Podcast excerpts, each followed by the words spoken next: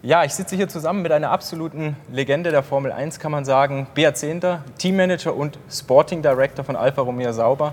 Beat, erstmal danke, dass du dir die Zeit heute für uns nimmst. Sehr so, gerne. Noch kurz zur, zur, Vorstellung, seit 1988 bei Sauber hast du vorher gesagt, seit 1993, also seit den Anfängen im Formel 1-Team. 30 Jahre inzwischen, Beat. Was waren eigentlich so die Highlights für dich und was die Tiefpunkte? Vielleicht so Highlights zuerst? Ja, es ist ein bisschen schwierig, aus 30 Jahren ähm, ein Highlight raus, rauszunehmen. Sicher das Jahr 2008 mit BMW. Ähm, Doppelsieg in Montreal, leider Gottes der einzige Sieg bis jetzt. Elf Podiumsplätze. Aber dann sicher auch das Jahr 2001 als kleines privates Team, Vierter in der Weltmeisterschaft. Da haben wir uns doch sehr, sehr gefreut darüber.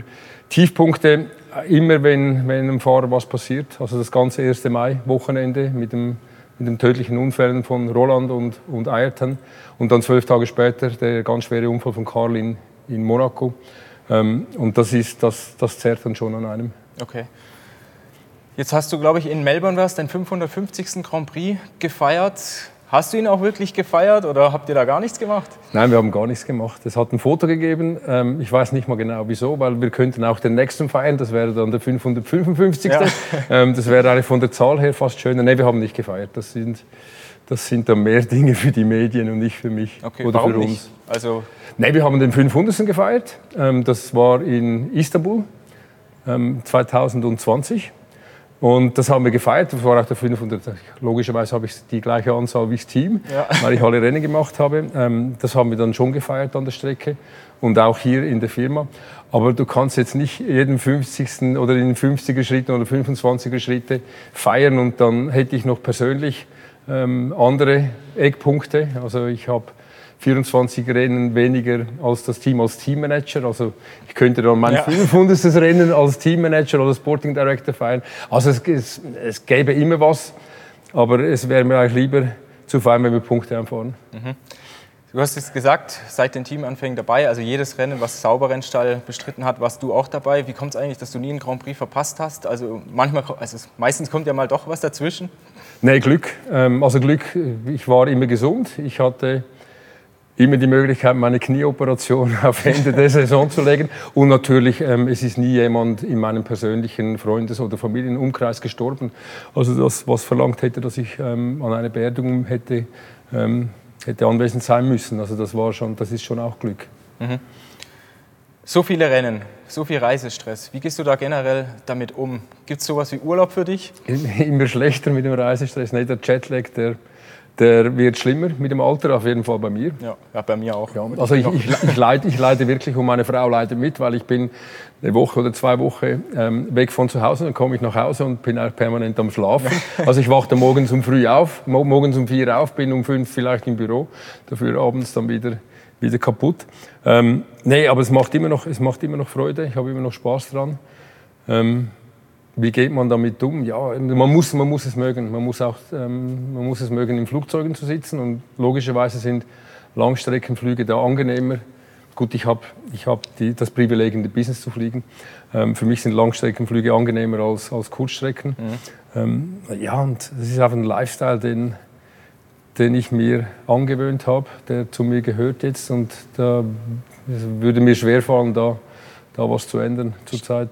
Ist das vielleicht so ein bisschen sowas wie eine Droge, wenn man einmal in diesem Kosmos Formel 1 drin ist, dass man immer mehr will? Ich glaube, ich glaube die Droge ist eine andere. Ich glaube, die Droge ist ähm, das Ganze, nicht unbedingt das Reisen, aber das, das Rennwochenende. Also das ist ja das ist ein Aufbau. Also wir beginnen mit, wenn wir ein normales Rennen haben, keine Sprint, beginnen wir mit, mit Free Practice 1, Free Practice 2. Free Practice 1 machst du diverse Tests, ähm, unterschiedliche Konfigurationen auf der mechanischen Seite, Aero-Konfiguration. Im P2 bereitest du dich schon vor auf, aufs Qualifying mit, mit Low Fuel Runs und dann High Fuel Runs fürs Rennen. Und das ist so, das ist so ein Aufbau und das, das, ähm, das nächste ist dann sehr spannend ins Qualifying. Für mich ähm, manchmal spannender als Rennen. Ja. ähm, und dann hast du das Rennen und, und Rennen ist, ist halt immer noch, das ist so wie eine Sucht und das ist, ähm, ich, wir, wir werden ja oft gefragt, ich werde oft gefragt, wieso macht ihr das überhaupt? Die gewinnt ja keine Rennen. Ja. Ähm, klar gewinnen wir keine Rennen, aber du willst ja A, immer besser sein und, und das andere ist, du, du richtest deine Wochenende, deine Reifenentscheidung, alles richtest du aus nach deiner, mit deiner direkten Konkurrenz. Also bei uns ist es jetzt Alpha Tauri, ähm, Williams Haas. die sind in unserer, in unserer Nähe. McLaren hat sieben Punkte, neun Punkte Vorsprung. Ähm, also da, da, geben wir noch nicht ganz auf. Also eben, wie gesagt, es ist ein Kampf, es ist, es ist nicht aufgeben. Ähm, Ausrichten des Wochenendes auf deine direkten Konkurrenz und du willst die schlagen und, und das ist das, was spannend ist und ähm, ich sage immer so wie Schachspielen. Also du musst deinem Gegner immer einen Zug voraus sein. Ja. Gibt es für dich, für dich an einem Rennwochenende eigentlich sowas wie den geilsten Moment? Also wenn ich jetzt von mir persönlich spreche, wenn ich am Rennsonntag in der Startaufstellung stehe, wenn die Autos so einzeln aus der Garage rausfahren, wie so Gladiatoren, die Fahrer, das finde ich am geilsten, wo die in die Startaufstellung reinfahren. Gibt es für sich so einen Moment, wo du sagst, das ist einfach Formel 1 pur? Ja, der Rennstart sicher. Wobei ähm, ich, ich messe ja meinen Puls und ja. er ist nicht mehr so hoch, wie er mal war, aber eben bei 550 oder mehr ähm, Rennstarts. Ähm, ich habe meine Abläufe, ich weiß ganz genau, was passiert, wenn, wenn, wenn es ein extra Formation Lab gibt, wenn ja. ein Start Delay. Also ich kenne, ich kenne die Prozedere ganz genau, deswegen bin ich auch nicht mehr nervös und es liegt nicht mehr in meiner Hand, was dann passiert. Mhm. Aber der Start selber, das ist schon immer noch, immer noch das Highlight für mich. Auch weil wir uns dann auf unsere beiden Autos konzentrieren. Also wir haben ja die Onboard-Kameras, dann haben wir die CCTV, die mhm. ähm, dem GPS folgen, der Autos folgen. Und da geht es in der ersten Runde geht's darum zu erkennen, ähm, A, wo ist dein Auto, in welcher Position steckt ähm, und B, hat er irgendwie einen Schaden davon getragen. Und das ist schon volle Konzentration. Danach ist es eigentlich eher ein bisschen ruhiger. Sag mal, wie bist du eigentlich zur Formel 1 gekommen? Was hast du davor gemacht? Und ja, gab es irgendwie einen Schlüsselmoment für dich, warum du hier überhaupt eingestiegen bist? Nein, jetzt, jetzt wird es ein, bisschen, ein bisschen langweilig. Nee, ich habe ich hab, ähm, in Winterthur bei der Firma Sulzer mhm. ähm, auf Großdieselmotoren gearbeitet. Das sind, die, das sind Motoren, die sind 14 Meter hoch und 28 Meter lang, haben 110.000 PS. ähm, und, und immer wenn ein Motor, also meistens war es Motorengruppe, zwei oder vier von denselben Motoren ausgeliefert wurden, an einen Räder in ein Schiff eingebaut wurden, dann hat es ähm, einen Ingenieur gegeben, der 18 Monate lang mit dieser Motorengruppe gereist ist. Ja. Wenn du Glück hattest, dann hattest du einen Luxusliner. Ähm, wenn du Pech hattest, war es ein Frachter. ähm, aber das, das wollte ich eigentlich machen. Ich wollte die Welt sehen. Mhm. Und, und die Produktion wurde dann eingestellt in Winterthur, weil irgendjemand ist dann, ist dann mal aufgefallen, dass es vermutlich günstiger ist, wenn man die Motoren da baut, wo auch Wasser ist und große Schiffe und nicht ja. mitten in der Schweiz. Weil die, musstest du, die wurden aufgebaut in, in, ähm, in Winterthur auf dem, auf dem Prüfstand, mhm. sind dann drei Monate gelaufen auf dem Prüfstand, wurden dann komplett zerlegt und dann verfrachtet. Deswegen es ist es schon günstiger, ähm, wenn man die in Korea baut, direkt oder in China. Ähm, die Produktion wurde eingestellt und ich habe dann nicht mehr ganz genau gewusst, was ich machen will mit meinem Leben und bin per Zufall wirklich auf ein Zeitungsinserat gestoßen von der lokalen Zürcher Oberländer Zeitung. Ja. Ähm, PP Sauber AG sucht Rennsportmechaniker. Und ich habe gedacht, das ist sicher noch ganz lustig. Und, und ich habe mich dann beworben, habe, habe mich aber für Rennsport nie interessiert. Also ich war ein Leichtathlet, ich war ein Fahrradfahrer, ich war Skifahrer, ähm, aber Rennsport überhaupt nicht. Ich habe das Einzige, was mir, was mir bewusst war vom Rennsport, war eigentlich der Unfall zwischen, zwischen Villeneuve und dem Maas. Ja. Ähm, weil das, war, das ging damals ziemlich durch die Medien. Aber ansonsten habe ich immer gesagt, dass jeder dämlich, der am Nachmittag, Sonntagnachmittag zwei Stunden vor der Kiste sitzt und zuschaut, wie die Werbung im Kreis umfahren. Ja, ähm, ja habe mich beworben bei Peter Sauber. Das Bewerbungsgespräch das ist, hat im Gebäude nebenan stattgefunden. Ähm, hat nicht lange gedauert. Der Peter hat gesagt, ähm, Entschuldigung, Herr Zender, zu jung mit 21. Keine Rennsporterfahrung und das Schlimmste von allem nicht mal, nicht mal Interesse am Rennsport. Weil ich bin, ich bin da in die, in die Werkstatt reingelaufen, da sind diese wunderschönen Gruppe C-Autos ja. ähm, rumgestanden. Ich hatte keine Ahnung, was man mit denen macht. Also das Gespräch ging, ging nicht lange. Es hat mir aber irgendwie keine Ruhe gelassen und ich habe ihn dann drei Wochen später nochmal angerufen.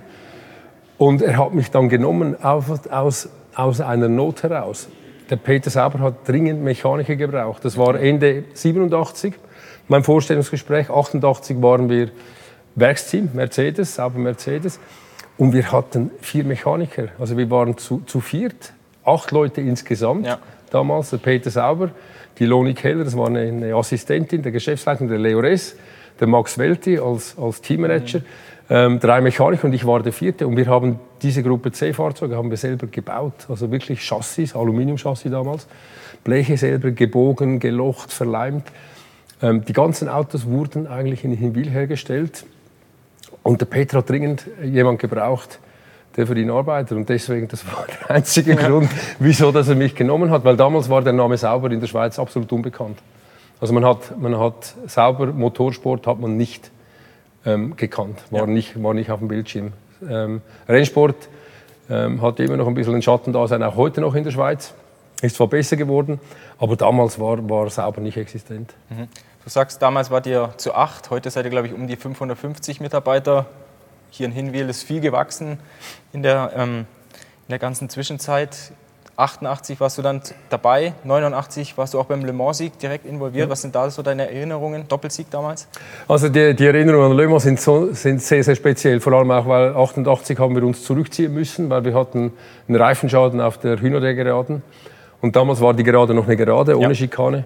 Und der Klaus Nietzwitz, dem hat es einen Reifen zerplatzt bei 400 Stundenkilometern. Und in der Regel ist es ja so, dass wenn ein Hinterreifen platzt auf, bei der Geschwindigkeit und sich das Auto hinten absetzt, dann, das kennen wir aus, aus anderen ähm, Unfällen, dann fliegst du. Und wir hatten ein Riesenglück, haben uns zurückgezogen. Und, und das war so die erste Erfahrung in Le Mans. Und weil wir nicht, weil wir nicht teilgenommen hatten, aber, aber Pässe hatten, konnten wir während dem Rennen an die Hühnerjägerade. Und das ist schon sehr eindrücklich, wenn da Autos mit 380 93 ähm, heranbrausen. Ähm, 89 war sehr spannend, weil wir hatten Getriebeprobleme in den mhm. freien Trainings. Es hat uns niemand den Sieg zugetraut. Ich erinnere mich noch an Aussagen von, von, ähm, von Stuck, von Stritzel, dass ja, ja, der, der Sauber soll mal ein bisschen mitfahren hier. Ähm, und es war ein ganz spannendes Rennen. Ähm, der Jochen Maas ist im ersten Stint, den er gefahren hat, ist über ein Auspuffteil gefahren das Auspuffteil hat sich in den Unterboden reingebohrt mhm. und der Unterboden hat dann, also der Riss im Unterboden hat sich dann weiterentwickelt und wir mussten schlussendlich, um die Karosserie zu retten, haben wir ein Loch rausgeschnitten und man sieht das heute noch auf Bildern, also dem hat so ein Stück im Seitenkasten gefehlt. Das war ein Problem, was wir mitgeschleppt haben. Das andere Problem war an dem Auto, wo ich gearbeitet habe, ähm, Schaltfinger gebrochen, eineinhalb Stunden vor Schluss. Wir hatten nur noch den fünften Gang in einem Fünfganggetriebe, was auf 400 übersetzt ist. Und die Müllsang geht mit 80 km/h. Und der Kenny Atchison ist gefahren und der hat einen super Job gemacht. Und damals schon ähm, Mercedes mit Telemetrie, also mehr Telemetrie als, als alle anderen ja. gehabt haben, als, als die Formel 1 hatte. Und wir konnten dem Kenny ganz genau eine Rundenzeit vorgeben, damit er Zweiter bleibt. Ähm, damit er nicht überholt wird von, ähm, ich glaube, Dritter war, war ein Porsche, ähm, nicht überholt wird vom Porsche und nur noch einen Boxenstopp machen musste, weil wir hatten natürlich ein Problem im fünften Gang mit der Kupplung, leicht ansteigenden Boxengasse. Mhm. Also das sind Erinnerungen, die geblieben sind. Ähm, wir konnten dann leider Gottes nicht feiern. Ähm, Warum? Weil wir ein Back-to-Back -Back hatten mit Karama. Le Mans hat nicht zur Weltmeisterschaft ja. gezählt. Da hat der Jean-Marie Balestre, der FIA-Präsident, ja. mit dem Automobilclub ähm, Dusartre ein bisschen im, im Clinch gelegen, hat nicht zur, ähm, zur Weltmeisterschaft gezählt. Und wir hatten ein Back-to-Back -Back mit Carama, Madrid. Wir sind von Le Mans nach dem Rennen, haben wir zusammengepackt, nachdem das schon, es sind ja nicht 24 Stunden, es sind dann 36, 40 Stunden ja. ähm, am Stück. Also zusammengepackt, mit den LKWs zurück nach Inwil gefahren, die Autos umgebaut. Das waren spezielle Spezifikationen. Ähm, und dann umgebaut und direkt wie ein LKW und, und nach Madrid hochgefahren. Habt ihr euch da zwischendurch wenigstens mal ein Bierchen gegönnt? Nein, das war, das war wirklich heftig. Also das würde heute, das, würde heute, das würden wir heute gar nicht mehr erlauben, solche, solche Dinge. Weil wir sind ja, also die Mechaniker sind selber LKW gefahren. Ja, logisch, also ich, das Erste, was ich machen musste bei, bei der Firma Sauber, war eine LKW-Prüfung. Jetzt äh, 89 Le Mans-Sieg, dann hat sich das Richtung Formel 1 entwickelt. War das für Peter Sauber so ein Startschuss, wo er Blut geleckt hat und gesagt hat, ich will Richtung Formel 1 gehen? Oder wie kam das damals überhaupt, dass Sauber das war, eine, gedacht hat? das war eine langsame Entwicklung. Also 89 ähm, Le Mans gewonnen, wir sind 89 und 90 Weltmeister. Ähm, 90, ich glaube, wir hatten neun von zehn Rennen gewonnen, wenn ich mich recht erinnere. Ähm, da haben wir dominiert. Und ähm, Mercedes hatte dann schon den Anspruch, auch einen Motor zu bauen für... Ja die Formel 1. Den haben wir 91 gefahren im, im C92 im Sportwagen. Es war, ein, es war, jetzt muss ich aufpassen, was ich sage. Es war ein Fehlgriff. Ihr seid ja von Stuttgart, ja. Motorsport. Nein, es war ein Fehlgriff. Es war ein flacher V12. Ähm, und, und er hatte wenig Leistung, auf jeden Fall zu Beginn wenig Leistung. Ähm, und, und er war extrem kompliziert mhm. einzubauen. Wir haben dann, weil er halt flach war, ähm, mussten wir dann noch ein schweres Kreuz, um, um, das, um das, ganze, das ganze Konstrukt zu versteifen. Ähm, und dann, und, aber, aber der Plan war ganz klar, mit Mercedes in die Formel 1 zu gehen. Das war auch ähm, die Absicht von Mercedes. Wir haben Leute eingestellt. Der Harvey Postleswade war unser technischer Direktor. 91 schon, der hat sich schon auf, auf den Formel 1-Einstieg 92 mhm. ähm, vorbereitet. Und dann war so die vorletzte Finanzkrise, große Finanzkrise. Und Mercedes hat dann den Stecker gezogen, auch komplett überraschend für uns. Das ist uns schon zweimal passiert mit deutschen Fahrzeugherstellern. Ja. Ähm, komplett überraschend für uns. Und wir sind dann ein bisschen mit abgesägten Hosen da gestanden. Die Frage war dann, was machen wir mit einem Team? Damals, ich, wenn ich mich recht erinnere, 150 Leute. Mhm. Ähm, wir hätten ein Angebot gehabt von Mercedes, eigentlich so analog AMG, also äh, Mercedes zu tunen. Ja. Ähm, und Peter Sauber hat dann aber ganz klar gesagt, das ist, wenn wir, wenn wir uns im Rennsport wegnehmen, das ist wie, man, wie wenn man einer Fußballmannschaft den Ball wegnimmt. Ähm, wir würden nicht mehr funktionieren und wir haben dann den, den Schritt gewagt, alleine, wobei alleine war es ja nicht. Ohne Mercedes wäre es nicht gegangen, mhm. muss man ganz klar sagen. Mercedes hat uns finanziell unterstützt. 92 ähm, sind wir ja nicht gefahren, also wir haben nicht teilgenommen an einer Serie. 93 ähm, war es ein Konzept bei Mercedes oder Power bei Mercedes und dann später Konzept bei Mercedes. Also ohne Mercedes, ohne die Unterstützung von vom ähm, Professor, Professor Dr. Dr. Werner Niefer, ähm, der Vorstandsvorsitzende, und vom, vom Herrn Hubert, ähm, hätte das nicht funktioniert. Ja. Wie war das damals? Südafrika war, glaube ich, das erste Rennen, gleich mal direkt zwei WM-Punkte. War so ein Start einfach in ein Abenteuer? Wie kann man sich das vorstellen damals, das relativ kleine Sauberteam? Also wir haben uns natürlich, weil wir 92 keine Meisterschaft ähm, gefahren sind, hatten wir natürlich, sage jetzt mal, genügend Zeit, uns vorzubereiten. Ja. Wir haben relativ viel getestet. Ähm, uns ist am Anfang das Getriebe ein bisschen um die Ohren geflogen, weil, weil das war sequenziell, sequenziell zu testen, äh, sequenzielles Getriebe war relativ neu. Ja. Ähm, ähm, der Jean-Louis Schlesser hat uns dann gezeigt, wie man, wie man ähm, schalten kann, ohne zu kuppeln, ohne dass man das Getriebe kaputt macht. Ähm, nee, also wir hatten genügend Zeit, uns vorzubereiten. Ähm, es gibt auch da nicht mehr allzu vieles, wo ich mich erinnere ähm, an Kialami. Ähm, wir hatten, das, also was ich noch weiß, ist, wir hatten Carbon-Öltanks. Mhm. Und die sind beide kaputt gegangen in beiden Autos. Wir mussten die reparieren vor Ort. Und jetzt, wenn, wenn so Carbon mit Öl vollgesogen ist dann, und du, du das reparieren willst mit Carbon, ist es relativ schwierig. Also wir haben wirklich Tag und Nacht gearbeitet, um das hinzubekommen. Der fünfte Platz war war ein super Resultat, aber wir hätten eigentlich Dritter werden können. Wir hatten am Karl hatten wir einen Schaden an der, an der ECU. Mhm. Die mussten wir wechseln und der Karl hat über zwei Minuten Boxenstopp gehabt. Also der Karl wäre auf Podiumskurs gewesen. Und was ich mich sehr gut erinnere, ist am Abend die Party. Wir haben dann ad hoc eine Party gemacht bei uns im Resort. Und das ist dann ziemlich ausgeartet leider Gottes so, dass wir jemanden ins Krankenhaus fahren mussten äh, mit, einem, mit einem Handgelenksbruch. Ui. Ja. Also nicht vom Team, das ja. war vom, muss ich sagen, vom, heute würde man sagen, vom PU-Supplier. Okay, also vom Motorenlieferanten. Ja. Was hast du damals genau gemacht bei Sauber? Also du bist ja als Mechaniker eingestiegen, Richtung Chefmechaniker. Warst du bei der Formel 1 schon ja, ich, hab, ich, hab, ähm, ich war der, der 92, ich habe 92 schon 10 Formel 1 Rennen besucht, also mhm. wären es jetzt eigentlich 565 und ich ähm, 10 Formel 1 Rennen besucht, um, um mir das Ganze anzuschauen, ja. ähm, die ganze Infrastruktur. Ich war der, der ähm, verantwortlich war für die ganze Infrastruktur, inklusive LKWs, also die ganze Planung, wie, wie muss ein LKW eingerichtet ja. sein, ähm, damit wir Fahrzeuge transportieren können, ähm, Ersatzteile, die Lista-Trolleys. In Gruppe C hast du noch deine Snap-on-Toolbox gehabt, mhm. die du mitgetragen hast, also nicht selber mitgetragen hast und, und irgendwo auf einen Rahmen draufgestellt. Und Formel 1 waren schon Lista-Schränke, ähm, die haben keine, keine, die haben Stellwände gehabt, Werbewände, die gestanden sind. Wir, wir haben in Gruppe C noch Planen gehabt, ähm, wie man das Fahrzeug angehoben, angehoben hat auf die hohen Böcke, war komplett was anderes. Also ich war verantwortlich für die ganze Infrastruktur. 93 ähm, immer noch verantwortlich für die Infrastruktur. Da hatten wir einen Österreicher als, als Chefmechaniker, ähm, weil wir waren 93 noch nicht ganz so bereit, komplett mit, so wie wir bereit sein wollten eigentlich, ähm, auch mit, L, mit, mit dem LKW-Bestand, Fahrzeugbestand. Und dann Mitte 93 wurde ich ähm, Chefmechaniker und Mitte 94 dann Teammanager auch da aus, komplett aus dem Blauen raus. Ja. Ähm, und habe dann das, das zweite Halbjahr 94 hatte ich eine Doppelfunktion als Chefmechaniker und als Teammanager.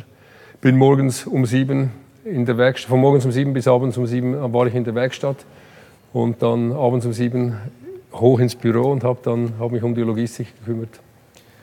Wenn du jetzt das alles so ansprichst und vielleicht einen Vergleich ziehen kannst, damals und heute, also was machst du heute eigentlich alles ganz genau, damit mal unsere User wissen, was macht eigentlich ein Teammanager so an der Rennstrecke, in der Fabrik und vielleicht so ein bisschen so ein Quervergleich, wie hat sich das im Laufe der 30 Jahre verändert? Also ich, ist, ich glaube, die Rolle ist von Team zu Team ähm, anders. Ja. Ähm, bei mir ist sie sicher anders, weil ich halt eben seit Beginn dabei bin und es ist eigentlich immer mehr dazugekommen. Also zum einen bin ich ähm, habe ich die Gesamtverantwortung. Ich habe ich hab, ähm, Unterstützung von, von drei Assistentinnen, mhm. ähm, Gesamtverantwortung für die Logistik, also die ganzen Flüge, Hotels, äh, Mietfahrzeuge, Transfers, alles, was man so braucht. Ähm, wer also, fliegt wann, wir, wir, wir, wir, erstellen das Programm, also ja. ist so Minute by Minute sozusagen. Äh, wer wird wann abgeholt, auch hier in der Firma zum, zum Flughafen gebracht, also die ganze ähm, Reiselogistik. Also beispielsweise, wenn es jetzt darum geht, ein Hotel in Barcelona, da bist du schon ja, ja, klar. Der erste also habe hab ich schon nächstes Jahr habe ich schon ja. gebucht, ohne, ohne, dass ich das Datum kenne. Ja. Nee, auch da ähm, natürlich ein Riesenvorteil, weil ich so lange dabei bin und so viele ähm, langjährige Kontakte habe, habe ich auch ähm, manchmal ein bisschen einen Vorzug. Ja. Ähm, war, war in Covid wichtig. Ähm, dann die ganze Transportlogistik. Mhm. Also ich bin verantwortlich, ich mache das Budget für die Seefracht, ich mache das Budget für, für die Luftfracht. Ich bin schlussendlich der, der die der die Papiere unterschreibt und, und die Verträge unterschreibt. Klar ausführend sind auch da andere Leute. Also ich bin nicht der, der die, die Seefrachtcontainer, Luftfrachtcontainer selber packt. ähm, dann logischerweise die Verbindung zur FIA. Alles, was sportliche Reglement angeht. Ähm, ähm, ja, wir haben vier, vier bis fünf Mal ein SAC, also ein, ein Sporting Advisory Committee Meeting. Mhm. Ähm, es werden aber auch sonst unter dem Jahr sehr viele Reglementsänderungen besprochen fürs Folgejahr oder auch jetzt für, für, ähm, für, für dieses Jahr. Ja. Da sind wir gerade jetzt dran. Ähm, dann bin ich verantwortlich für die Akademie, für unsere Nachwuchsfahrer. Ähm, A, Selektion der Fahrer. B, dass es ihnen auch gut geht und dass sie weiterkommen. Ähm, das ist wichtig, vor allem bei ganz jungen Leuten, ähm, dass sie mental vorbereitet sind auf das, was kommt, schrittweise. Dann äh, kümmere ich mich noch um die historischen Fahrzeuge. Also wir haben relativ viele alte Autos. Das Ziel ist, dass wir eines behalten pro Jahrgang und, und alle anderen irgendwie ähm, loswerden, mhm. verkaufen. verkaufen. Ähm, und dann, ja, was 2020 so richtig begonnen hat, ich, ich, war, ich bin der Covid-Delegierte mhm. der Firma. Ähm, ich war auch der, der mit der FIA zusammen und den anderen Teams und, und der F1 zusammen das, das ganze, die ganzen Covid-Protokolle, die ganzen Covid-Protokolle ähm, ausgearbeitet habe. Ähm, ja, und dann die Garageninfrastruktur, die, die Infrastruktur, LKWs etc. Also eigentlich machst du zehn Jobs in einem, oder? Also kannst du Nein sagen eigentlich? Ja, es, ist, es, ist, es geht natürlich viel, viel einfacher von der Hand, weil ich habe überall meine Kontakte, ich habe mein Netzwerk. Mhm. Ähm, es überrascht mich eigentlich fast nichts mehr. Es kann mich fast nicht mehr überraschen. Und ich habe immer Lösungen bereit. Ist, wurscht, ist eigentlich fast wurscht, was passiert. Mhm. Du bist der Regelexperte. Also wenn wir auch eine Regelfrage haben, sind wir oft bei dir auf der Matte. Ich glaube, das sportliche Reglement hat, glaube ich, 110 Seiten aktuell. Wie kann man sich das im Winter vorstellen? BR10 da im Bett und liest das sportliche mhm. Reglement. Wie, wie paukst du das? ähm, nein, ich habe natürlich auch da gewisse Vorteile, weil ich halt, weil ich halt wirklich so lange dabei bin. Mhm. Und ich kann nachvollziehen, es ist, es ist für Außenstehende nicht immer nachvollziehbar, wieso das jetzt ein Reglement so geschrieben ist. Ja. Es gibt viele sagen, das macht irgendwie keinen Sinn. Und ich kenne die, ich kenn die meisten Geschichten dazu, wieso dass wir überhaupt an den Punkt gelangt sind. Ähm, das aktuelle Reglement, so wie, so es geschrieben ist, die Reihenfolge ist eigentlich von mir.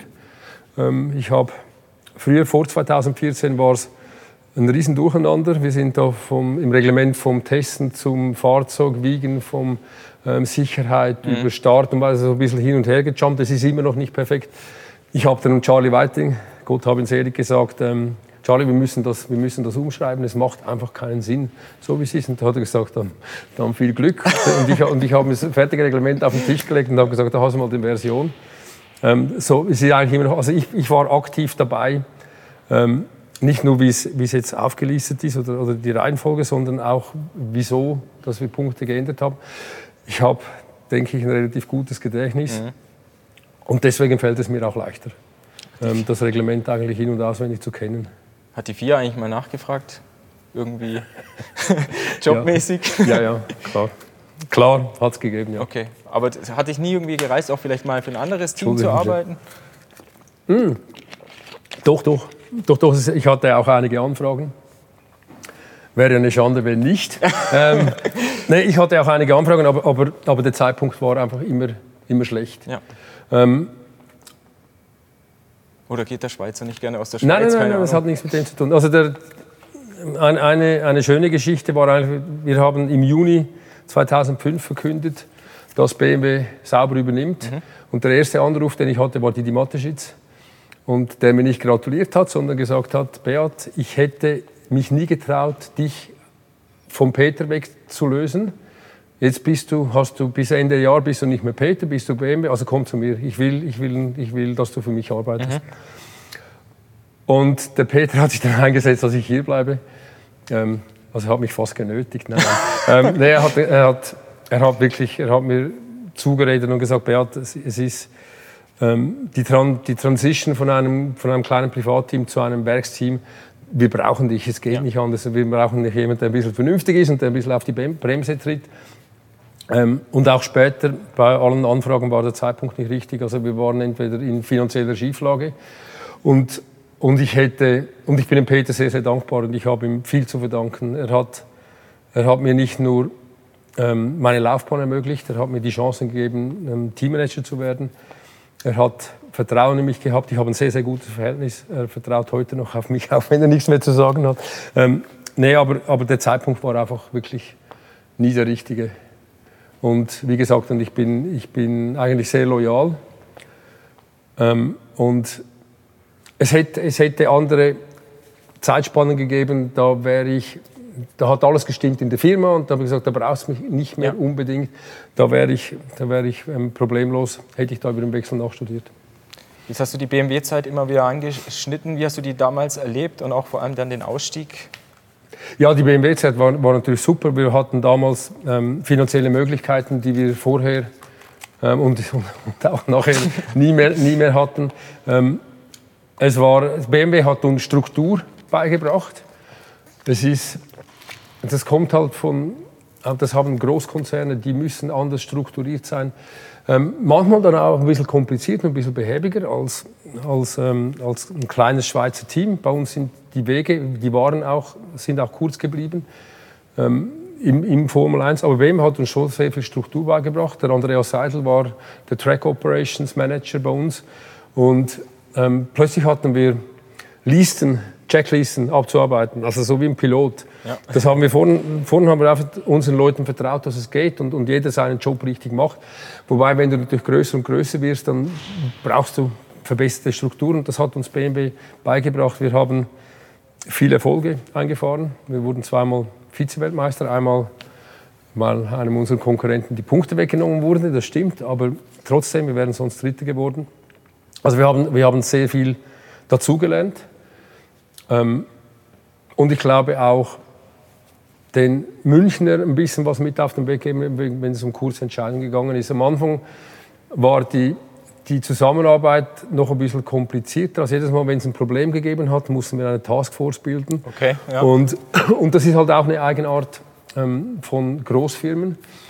Ähm, dass man will so viele Leute wie möglich einbauen, einbauen einbeziehen.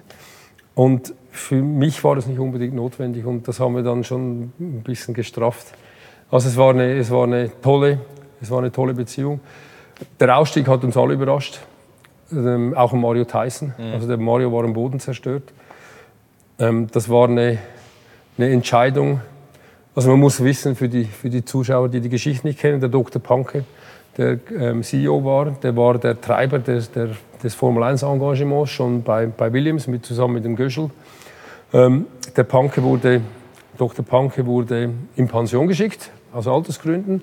Ähm, der Herr Reithofer hat übernommen. Und es war dann da 2008 war es eine Finanzkrise, ja. eine, eine, große Finanzkrise. Wir haben nicht performt in 2.9. Ähm, wir, hatten, wir, hatten ein falsches, wir hatten ein falsches, wir waren das einzige Team mit einem luftgekühlten ähm, Elektroantrieb. Ja. Alle anderen hatten flüssig, flüssig gekühlte Teile. Wir konnten nie die volle Leistung abrufen, weil sonst das System überhitzt. Also war eine Fehlentscheidung, aber schlussendlich war es die finanzielle Situation weltweit. Und dann denke ich schon auch ähm, ähm, der Wechsel an der Spitze. Ähm, der Herr Reithofer, der konnte mit Formel 1 sicher weniger anfangen als der Dr. Panke. Wie spitz auf Knopf war es damals für Sauber überhaupt zu überleben als dann wieder privater Rennstall? Oh, das war ganz schwierig. Ähm, auch da, wenn man die Geschichte kennt, es haben, viele Leute haben, haben angenommen, dass der Peter Sauber einen Jahrhundertdeal gemacht hat mit dem Verkauf ja. An BMW. Man muss wissen, dass Peter Sauber beim Verkauf 33 Prozent der Firma gehört haben. 67 Prozent haben, waren der Credit Suisse. Mhm. Die haben das übernommen, nachdem wir das für uns von Red Bull, ich kann jetzt nicht sagen, zerstritten haben, aber wir haben uns mit Red Bull ein bisschen entzweit, ähm, weil es um eine Fahrerfrage ging, 2000. Mhm. Red Bull wollte den Enrique Bernoldi, ähm, wir wollten den Kimi Räikkönen.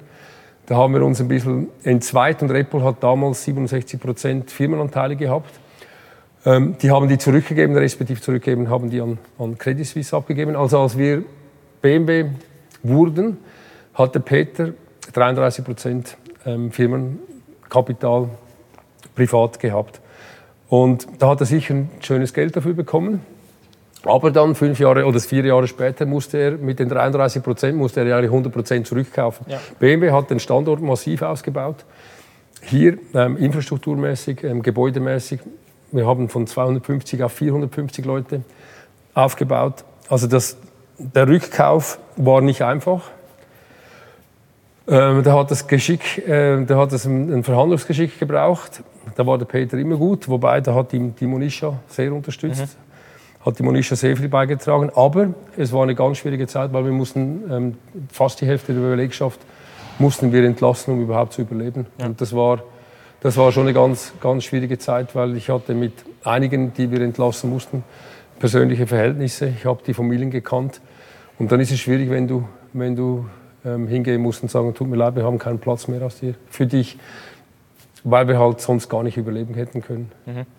Ein paar Jahre später hattet ihr wieder so was wie eine finanzielle Schieflage, ich glaube so 14 bis 16, ja. wo das Team auch gekämpft ja. hat. Was war eigentlich, kann man das überhaupt sagen, was war härter damals, die, der BMW-Ausstieg und die Schieflage oder es war, es war, es war beides hart. Ähm, der BMW-Ausstieg, ich sage mal, das ist über eine kürzere Zeitspanne gegangen. Also du hast relativ in kurzer Zeit hast du sehr viele Leute entlassen, aber dann war das Thema eigentlich abgeschnitten, ja. abgeschlossen.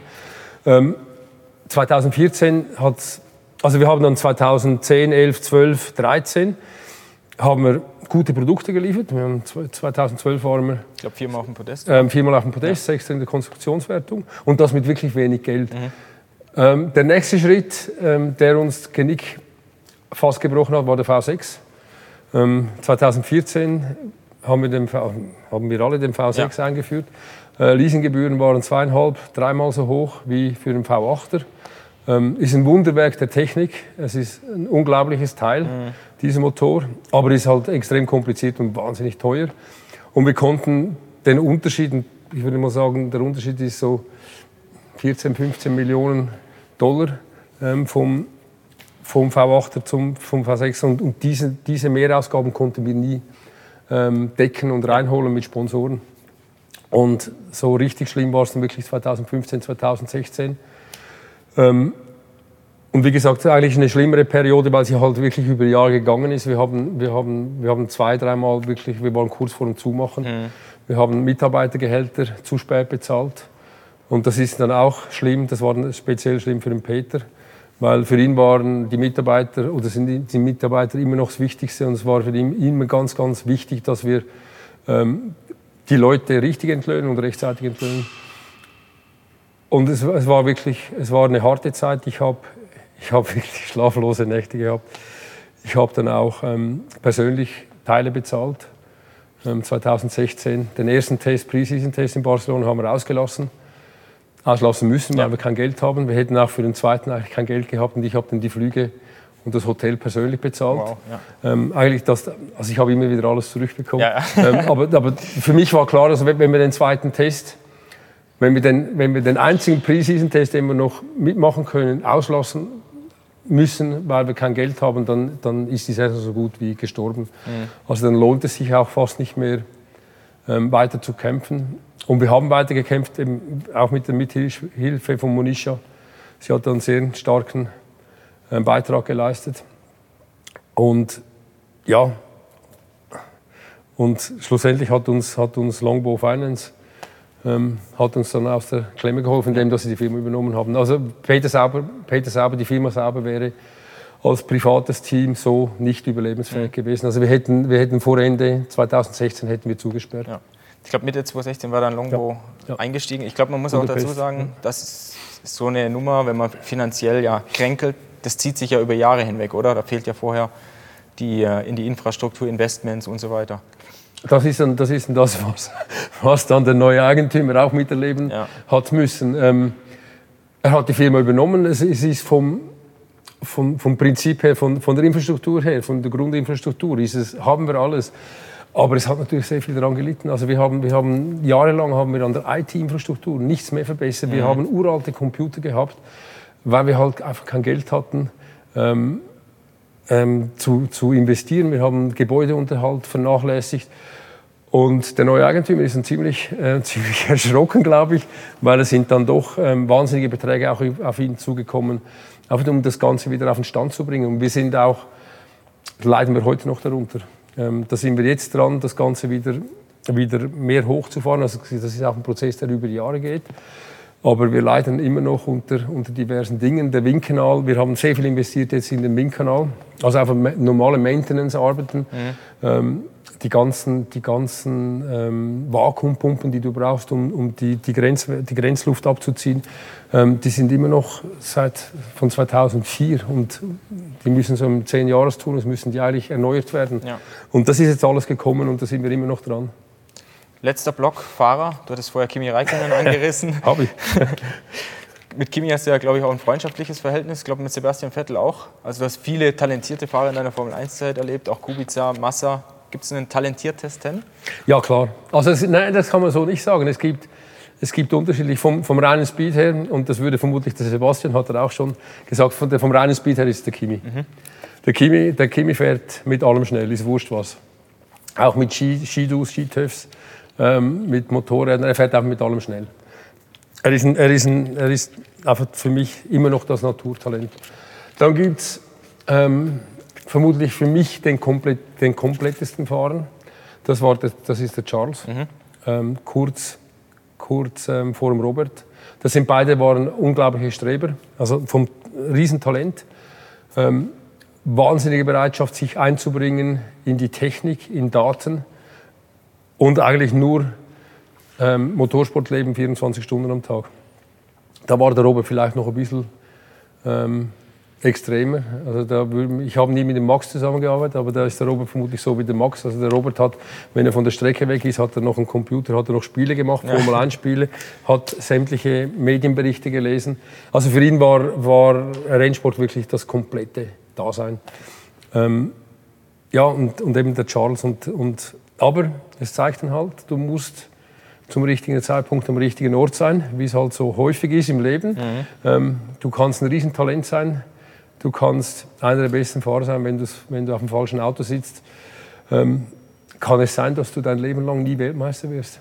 Ja, auf jeden Fall. Ja.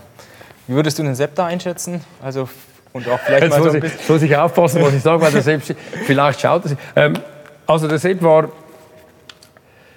ich habe ein gutes Verhältnis mit ihm und er nimmt es mir nicht übel. Ähm, der Sepp hat nicht eingeschlagen bei mir, überhaupt nicht. Ähm, für mich hat er bei den ersten Tests, er war, er war vermutlich zu vorsichtig, zu zögerlich. Ähm, er hat, ich glaube, bei ihm hat es richtig Klick gemacht, Monster 2008. Ja. Ähm, ich, ich, unterstelle ihm, klar, klar, er hat in, in Istanbul, also sein allererstes ähm, freies Training gefahren ist. Für, für, für uns hat er, hat er die schnellste ähm, Runde gefahren. Ähm, muss man auch wissen, mit Sprintmenge und alles zusammen. Also er war dann wirklich schon im, im Qualitrim. Also er hat mich von, als Typ absolut ähm, ein feiner Mensch, ähm, ein, wahnsinniger ähm, aufmerksamer. Er ist immer noch, also auch in den letzten Jahren, als er noch bei Essen gefahren ist, er kommt vorbei, hat einen, hat einen Schwatz mit allen, die er noch kennt. Ja. Ähm, aber als Fahrer hat er mich nicht überzeugt. Ich, ich, und ich habe mir auch immer unterstellt, wenn es, wenn es in der ersten Saisonhälfte 2008 irgendwann stark geknallt hat, war er nicht weit weg davon. ähm, und ich glaube, bei ihm hat es wirklich Klick gemacht ähm, nach seinem Sieg in, in Monza. Da hat er übrigens alles richtig gemacht.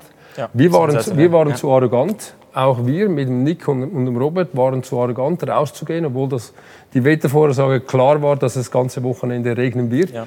Und wir haben, wir haben Reifen gespart, wir haben gesagt, wir lernen nichts, wenn wir da, wenn wir da rumfahren. Und der war der Einzige, der Runde um Runde um Runde gedreht hat, stellt das Auto auf Pol und gewinnt. Ähm, und ich glaube, da, da hat es bei ihm Klick gemacht und von da an war, war er auch fahrerisch also absolut überlegen. Beat, herzlichen Dank, dass du dir so viel Zeit für uns genommen hast, so ausführlich auch aus dem Nähkästchen geplaudert hast. Ich hoffe, den Usern hat es von uns gefallen und wenn ja, dann lasst uns doch bitte ein Abo da und aktiviert die Glocke für zukünftige Videos. Macht's gut. Dankeschön.